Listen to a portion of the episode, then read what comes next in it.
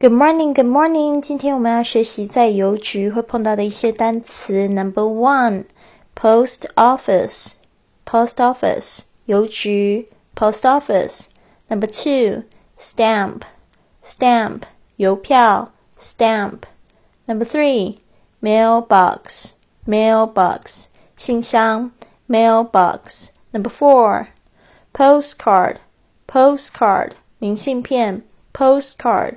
Number five, envelope, envelope, 信箱，信封，sorry, 信封，envelope.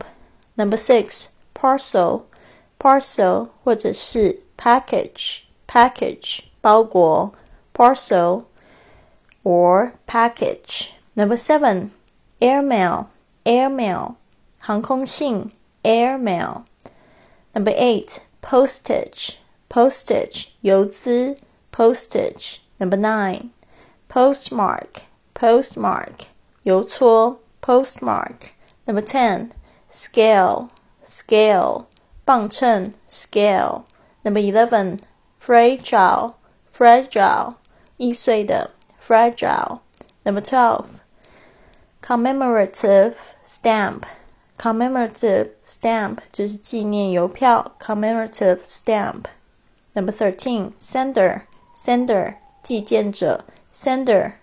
Number fourteen recipient recipient 收件者 recipient. Number fifteen mailing address mailing address 或者 mailing address 都可以。